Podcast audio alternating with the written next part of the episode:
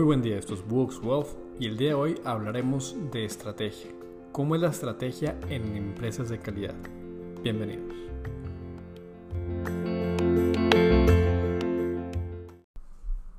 Michael Porter dice que estrategia es saber dónde jugar y cómo ganar, en qué mercado movernos y cómo competir efectivamente en este.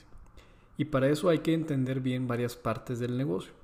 Entonces, en esta primera parte de, la serie de empresas de calidad, al hablar de estrategia tenemos que entender primero qué es lo que estamos buscando. Si buscamos una empresa para crearla desde cero, si buscamos una empresa para invertir en un mercado privado o para comprar acciones de una empresa pública. Es muy diferente el objetivo para el cual queramos esta empresa, para trabajar en ella o para invertir o invertir en un corto plazo y demás. Entonces, dentro de los tipos de búsqueda, tipos de empresa que podemos buscar, puede haber varias. Por ejemplo, una oportunidad de crecimiento. Aquí serían oportunidades en mercados crecientes como lo sería el mercado de las personas mayores, el mercado del, cuidado de mascotas, son mercados que van creciendo. Por otro lado, si vemos la industria petrolera, pues no va a crecer. Entonces, sí hay que entender qué tipo de industria, qué, qué tipo de oportunidad buscamos para entender qué oportunidad puede ser. Por otro lado, eh, otro tipo de, oportunidad puede ser oportunidades de estabilidad en industrias que, que sí tienen que ser muy rentables, pero no necesariamente están creciendo o sufriendo grandes cambios de innovación. Imaginemos la industria de agricultura, que sí hay innovaciones todo el tiempo, pero tiende a ser más estable su, manejo. O puede haber oportunidades que, que busques en nichos específicos ya sea por tus gustos, por tus fortalezas, por tus fortalezas que pueden ser conocimientos o habilidades o contactos, o porque ya detectaste una subindustria, eh, como por ejemplo ciberseguridad, o algo así como muy específico, ahí puede haber otra oportunidad. Entonces, eh, a la hora de entender la estrategia de un negocio o buscar un negocio dentro de una estrategia, es importante entender qué tipo buscamos, crecimiento, estabilidad o algo muy específico. Una vez detectada una oportunidad en alguna industria, es importante hacer un análisis de las cinco fuerzas de Porter.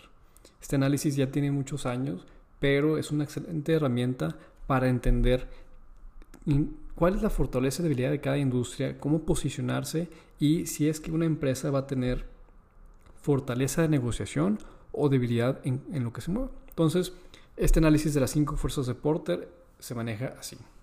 Hay que entender cada uno de los cinco sectores de, la industria, viendo desde el, desde el punto de vista de una empresa. Pueden imaginarse cualquier empresa y esto aplica. Uno, hay que analizar la fuerza que se tiene con, los clientes. Eh, dos, competidores. Tres, proveedores. Cuatro, sustitutos. Y cinco, barreras de entrada. Es importante entender cada uno de ellos. Por ejemplo, si el 80% de tu venta viene de un solo cliente y el cliente lo sabe, él podrá negociarte con fuerza y poco habrá que hacer, porque si se va ese cliente, es probable que el negocio sufra pérdidas. Entonces, en ese escenario, el cliente tiene fortaleza sobre nosotros. En cambio, imagínense el supermercado Walmart, que tiene miles y miles y miles de clientes. Si un cliente se enoja y se va, pues eh, no es bueno, pero tampoco va a afectar al negocio, no, va a pasar nada. Entonces, aquí hay que entender eh, cómo se maneja nuestra fortaleza este, con los clientes. En este caso también es relevante entender que si nuestro producto representa un gran gasto para el cliente, va a negociar mucho. Y si para el cliente significa este, un porcentaje muy pequeño de su gasto, va a negociar poco. Por ejemplo, para una persona comprar una casa, pues va a negociar hasta el último centavo. En cambio, comprar unas plumas, pues el precio que sea, si está un poco caro o algo, quizás lo pague. En el caso de las empresas, eh, imaginemos un transportista cuyos costos son 40% eh, diésel, pues va a tratar de negociar hasta el último centavo en el diésel, pero lo que gaste igual en papelería, pues es importante, pero no va a negociarlo con tal fortaleza. Entonces, entender que la industria donde queramos estar, quién es el que tiene la fuerza. En la cadena de valor, cuál es el cliente con mayor fuerza, el proveedor con mayor fuerza. Eh, es, es un tema similar con los proveedores. Imaginémonos nosotros con los proveedores. Si, si ellos son los únicos que proveen la, materia prima que necesitamos, pues no hay de otra que comprarles y aunque quieran subir los precios, pues no podremos negociar. Eh, es una visión similar, pero eh, interesante entender qué tan dependientes somos de algún proveedor para ver con cuánta facilidad se puede cambiar esta parte. Imaginemos eh, las armadoras de autos, estas armadoras que tienen autopartes de muchos proveedores. Existe cierta integración. Cuando un, un proveedor de autopartes genera una pieza, pues la genera para proveerla por muchísimos años. Y que la armadora eh, diga que ya no quiere eh, a este proveedor y quiera cambiar de proveedor, pues va a tomar tiempo para que se conecten los procesos de ambas empresas y, los diseños se encajen bien. Entonces no es cualquier cosa cambiar de proveedor, ahí el proveedor tiene cierta fuerza. Otro, otra de, las secciones a, a, considerar es la parte de competidores. Y aquí es de entender si existe un competidor muy grande que pueda manipular los precios, pues vamos a estar dependientes a lo que este proveedor diga, este competidor diga. Si es una industria en donde se compite contra grandes empresas y ellos eh, al detectar pequeños competidores bajan sus precios eh, porque un pequeño competidor no podría aguantar, eso es ilegal y es difícil de probar, pero puede pasar. Entonces entender cómo se manejan los competidores. Si es hay muchísimos competidores o hay pocos, va a ser interesante para saber cómo manejar el modelo de negocios de la empresa. Eh, cuarta fortaleza, cuarta fuerza a considerar son los sustitutos. Si, si, vendemos cerveza, un sustituto es el tequila, el vino, el whisky, agua, refrescos. Por otro lado, eh, temas como medicamentos, pues tendrán sus eh, variantes genéricas. Eh, pero hay cosas que tendrán pocos sustitutos eh, dependiendo de la industria. Entonces, entender también las fortalezas y debilidades de los sustitutos va a ser clave para entender la industria en la que estamos entrando. Y por último, barreras de entrada. En las barreras de entrada hay que entender qué tan fácil es que surjan nuevos competidores. Si se necesita un permiso de gobierno o patentes, pues va a ser difícil que entre algún competidor nuevo. Si se requieren inversiones de cientos de millones de dólares, entrarán pocos competidores. Pero imaginemos una pastelería que cualquiera tiene un horno en su casa, entonces puede empezar a vender pasteles desde casa. Va a haber mucha competencia y es probable que los márgenes sean bajos por eso mismo. Entonces, cuando analicemos una oportunidad de negocio, ya sea de inversión o de emprendimiento, es importante entender cómo se maneja esto. Porque si hay pocas barreras de entrada muchos competidores y no se tiene fuerza con los clientes, es una industria destinada a, a tener problemas financieros. Es probable que haya este, competidores rentables y demás, pero va a ser difícil y no constante. En cambio, una industria donde hay barreras de entrada, pocos competidores, fortaleza ante los clientes y proveedores y sustitutos, es probable que se tengan buenos márgenes. Y esto combinado con un crecimiento de mercado es una fórmula de éxito. Eso es eh, el análisis de las fuerzas de Porter. Una vez que se tiene clara una oportunidad de mercado en una industria que veamos importante con diferenciadores, ahora hay que centrarnos ya en la empresa en sí. Hay que entender varias cosas. Y para esto voy a hacer, tomar un ejemplo de que imaginen que detectamos una oportunidad en la industria de cuidado de mascotas. Una industria que crece, una industria que va a representar nuevas oportunidades con muchos cambios pudiera haber oportunidad de crear un negocio nuevo ahí. Entonces, ¿cómo lo analizamos? Primero que nada, hay que identificar la cadena de valor. Imaginemos la comida para perros. ¿Qué tiene que, cómo, se vende la comida para perros? ¿Cómo se crea y cómo se distribuye? Ahí habrá que entender de dónde viene la materia prima. Si son eh, proteínas de algún ganado, si es semillas, si es granos, si es otras cosas. Ver de dónde viene esa materia prima normalmente ver quién es y qué tanto se maquila, ver dónde se vende, cómo se entrega al cliente y al final cómo, cómo lo consume el cliente, cómo lo usa, cómo se empaque y demás. Entendiendo todas estas partes, podremos detectar fortalezas y debilidades de esta cadena de valor. Quizás hay un monopolio en la parte inicial y mucha competencia en la parte de distribución. Quizás eh, no existe una distribución eh, final al consumidor final, sino que el consumidor final tiene que ir a una tienda.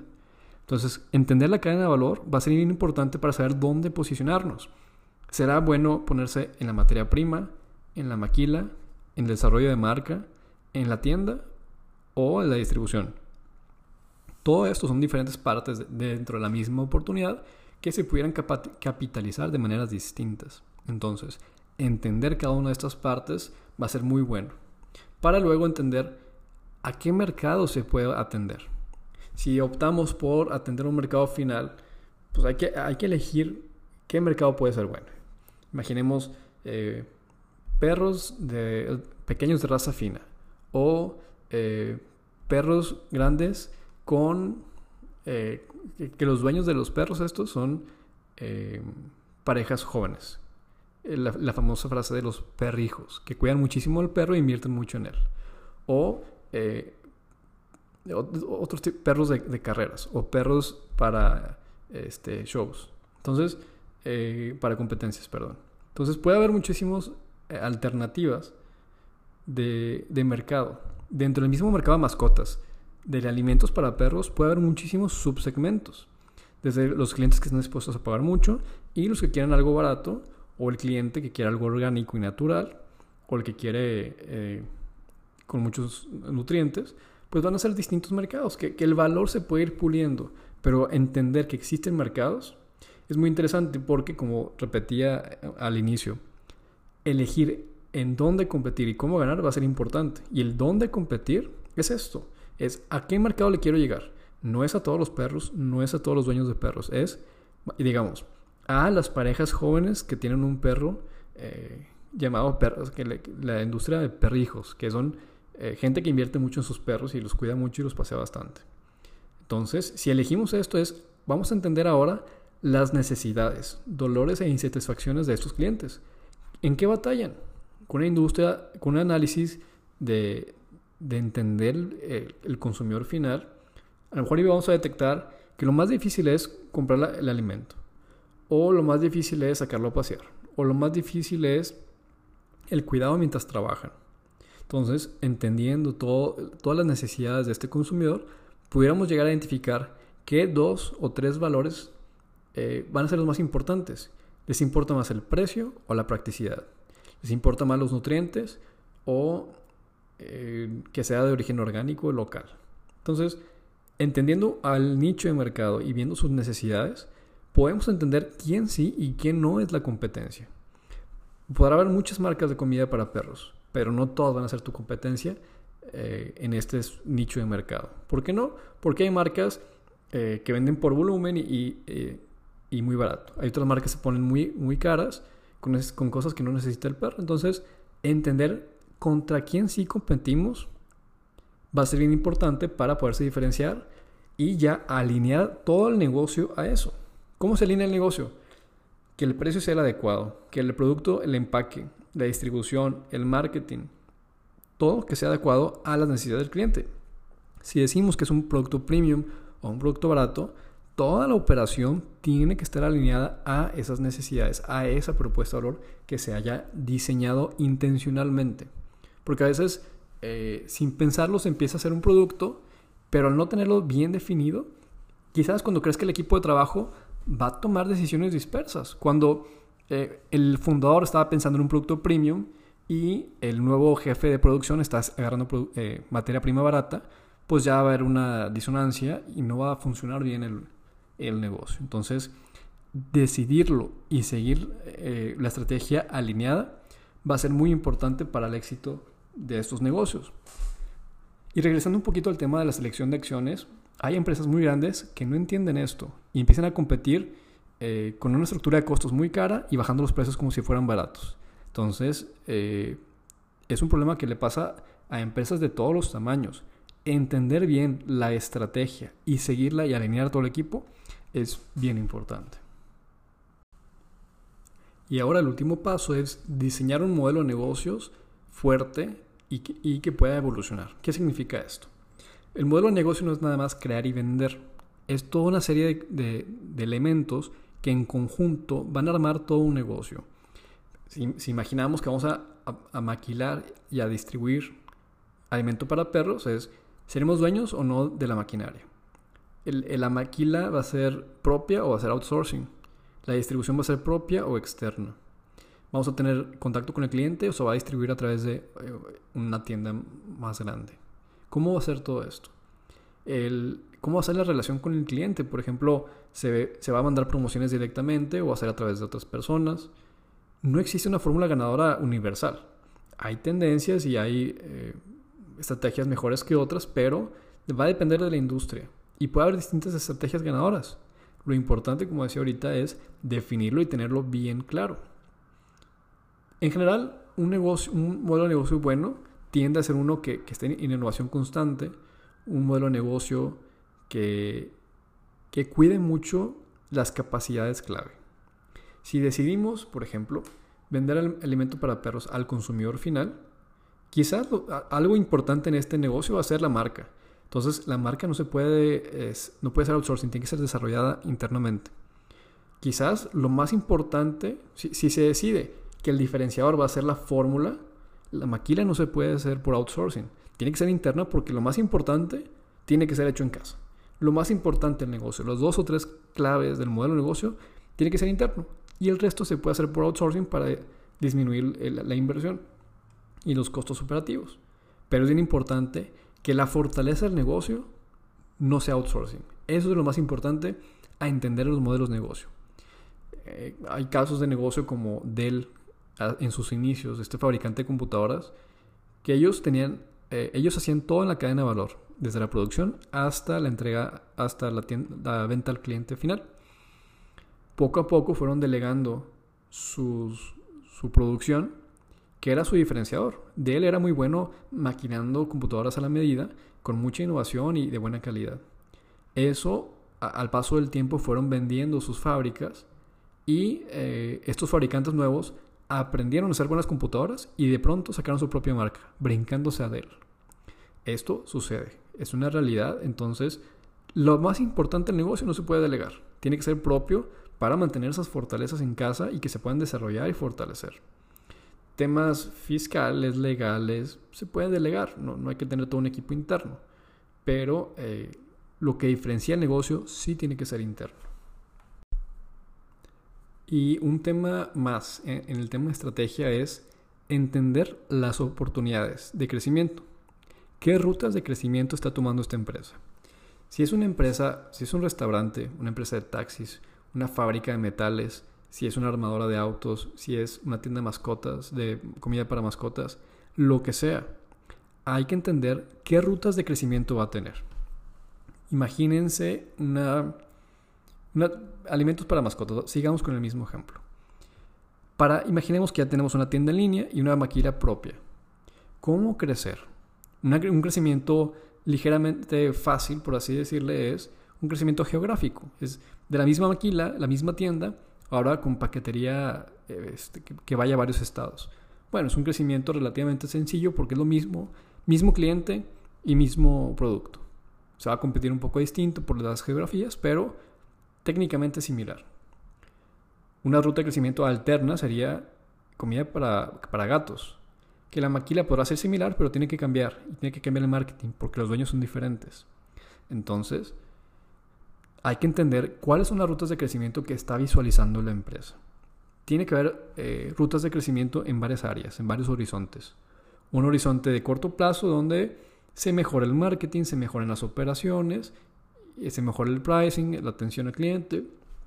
Todas estas mejores son, mejoras pudieran ser incrementales, que aumente las ventas 1 o 2% y aumente el margen en 1%.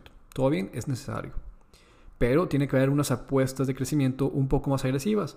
Digamos, una expansión geográfica y a, otra, a otro mercado. Digamos, cuando originalmente se atendía a los dueños de mascotas que son parejas jóvenes sin hijos, bueno, pues ahora tendamos a eh, familias que tengan más de una mascota. Es un mercado distinto que consume el mismo producto, pero eh, eh, el marketing va a ser distinto, el empaque puede ir a ser distinto. Si hay una oportunidad de ese mercado que es creciente o poco competido, se puede atender. Es una apuesta un poco más riesgosa con un poco más de inversión, pero pudiera ser muy redituable, más allá, dando crecimientos más atractivos y con mejores márgenes. Y por último, se tiene que buscar oportunidades de alto crecimiento, de crecimiento acelerado, que quizás son inversiones de más largo plazo, como una expansión internacional o el desarrollo de franquicias o el desarrollo de tener un laboratorio interno para mejorar la fórmula. Todo este tipo de inversiones son más, más riesgosas, eh, pero hay que tenerlas porque si se está invirtiendo en proyectos así de largo plazo y uno o dos no funcionan, pero uno o dos sí logran funcionar, con eso va a bastar para que el negocio crezca por mucho tiempo más. Repito, no hay que dejar la innovación a un lado. Aunque sea un negocio pequeño, aunque sea un negocio grande, establecido y rentable, es todo el tiempo es momento de invertir en innovación. Hay que ver cómo hay que hacer un presupuesto adecuado y de eso hablaremos en, en los temas financieros más adelante.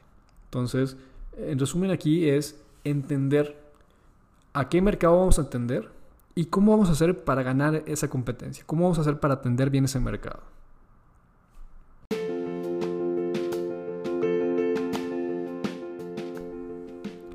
Eso es todo por hoy. Seguiremos publicando cada semana los factores que llevan a ser una empresa de calidad para que las identifiques una empresa de calidad o tú mismo puedas crearla. Esperamos les haya gustado este episodio. Muchas gracias.